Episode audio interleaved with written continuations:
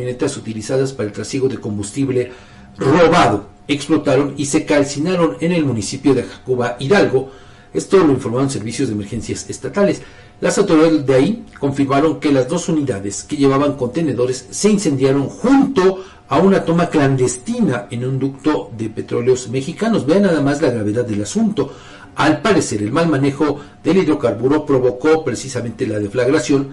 Afortunadamente, bueno, para ellos, ¿verdad? Bueno, los delincuentes lograron huir y no sufrieron daños, pero elementos de auxilio y policías que acudieron al lugar encontraron ya envueltas en llamas las dos camionetas que eran abastecidas con el combustible robado. El punto de extracción ilegal fue asegurado por las autoridades, quienes lo pusieron bajo resguardo de seguridad física de Pemex para su reparación. Y con este operativo se logró desactivar una toma clandestina, aunque, como le decía, los responsables escaparon. Las investigaciones siguen su curso y, bueno, pues Ojalá que lleguen también a buen puerto.